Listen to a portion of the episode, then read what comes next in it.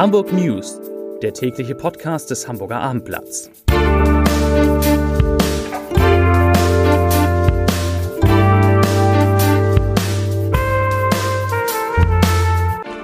Herzlich willkommen. Mein Name ist Lars Heider und heute geht es in diesem Podcast um offizielle Zahlen zur Entwicklung der Immobilienpreise in Hamburg und die haben es in sich. Weitere Themen. Informationen über Corona-Infektionen gibt es in Hamburg künftig nur noch einmal in der Woche. Die Elbphilharmonie verlängert einen wichtigen Vertrag vorzeitig und die Sportvereine der Stadt haben durch die Pandemie mehr als 26.000 Mitglieder verloren. Dazu gleich mehr. Zunächst aber wie immer die Top 3, die drei meistgelesenen Themen und Texte auf abendblatt.de. Auf Platz 3, Elfjähriger läuft bei Schulausflug vor Auto und wird schwer verletzt. Auf Platz 2, Hasper-Marathon, alles, was Sie wissen müssen. Und auf Platz 1, Preise für Wohnungen und Häuser in Hamburg ziehen stark an. Das waren die Top 3 auf abendblatt.de. Die Immobilienpreise in Hamburg, sie steigen rasant weiter. Das geht aus dem heute veröffentlichten Immobilienmarktbericht 2022 hervor. Dieser basiert, anders als Analysen von Maklern, Banken oder Bausparkassen, auf notariell beurkundeten Verkäufen von Häusern, Wohnungen und Grundstücken im abgelaufenen Jahr. Die Preise für Ein- und Zweifamilienhäuser einschließlich des Grundstücks stiegen dem Bericht zufolge um 17 Prozent im Jahr 2021 im Vergleich zu 2020. So kostete ein freistehendes Einfamilienhaus 2021 im Mittelwert 1,22 Millionen Euro, ein Mittelreihenhaus 583.000 Euro. Eigentumswohnungen kosteten 15 Prozent mehr als im Vorjahr. Das ist in absoluten Zahlen folgendes. Eine Neubauwohnung in mittlerer Lage mit Fahrstuhl und Einbauküche liegt bei 7.400 Euro pro Quadratmeter Wohnfläche. Eine gebrauchte Eigentumswohnung bei durchschnittlich 6.200 Quadratmeter Wohnfläche. So ist es. In der Justizvollzugsanstalt Fußbüttel im Volksmund Santa Fu genannt, ist es zu einem Corona-Ausbruch gekommen. In den vergangenen drei Tagen wurden 46 Gefangene in Fußbüttel positiv auf das Virus getestet, teilte die Hamburger Justizbehörde heute mit. Betroffen sind Gefangene auf, mehrere, auf mehreren Stationen der JVA. Die positiv getesteten Insassen wurden in ihren Zellen isoliert. Schwere Verläufe gibt es bisher nicht.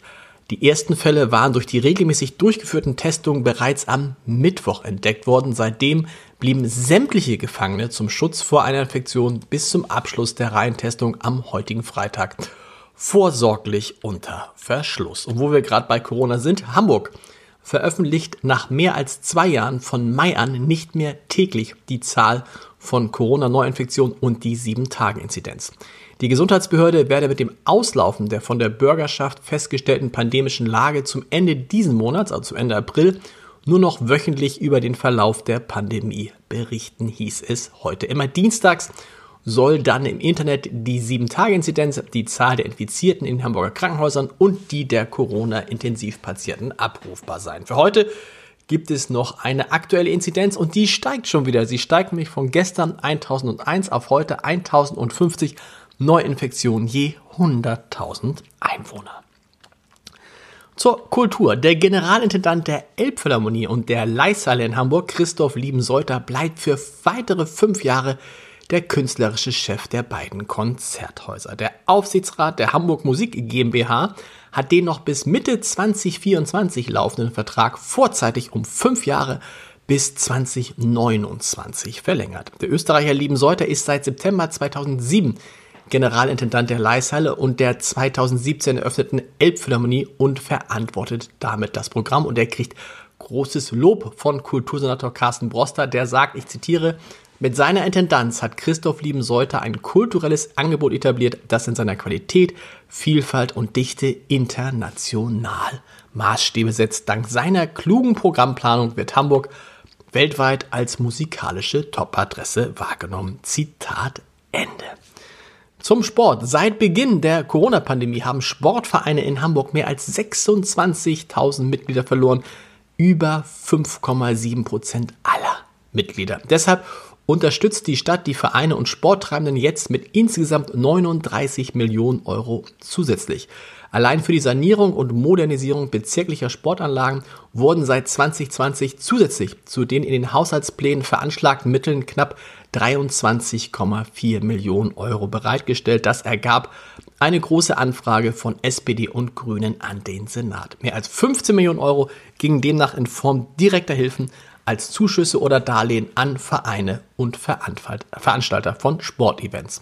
Und eines dieser Sportevents, das gibt es an diesem Wochenende wieder, der Haspa-Marathon kommt zurück. Und alles, was Sie wissen müssen, Insbesondere welche Straßen wann gesperrt sind, das erfahren Sie jetzt auf www.abendblatt.de. Und da finden Sie natürlich auch an diesem Wochenende jede Menge neue Podcasts vom Hamburger Abendblatt. Unter anderem unseren Kunstpodcast Ich sehe was, was du nicht siehst. Und die Hamburg News, die gibt es am Montag wieder um 17 Uhr unter www.abendblatt.de slash podcast. Wir hören uns, wir lesen uns, wir sehen uns. Bis dahin, ich wünsche Ihnen ein schönes Wochenende. Tschüss.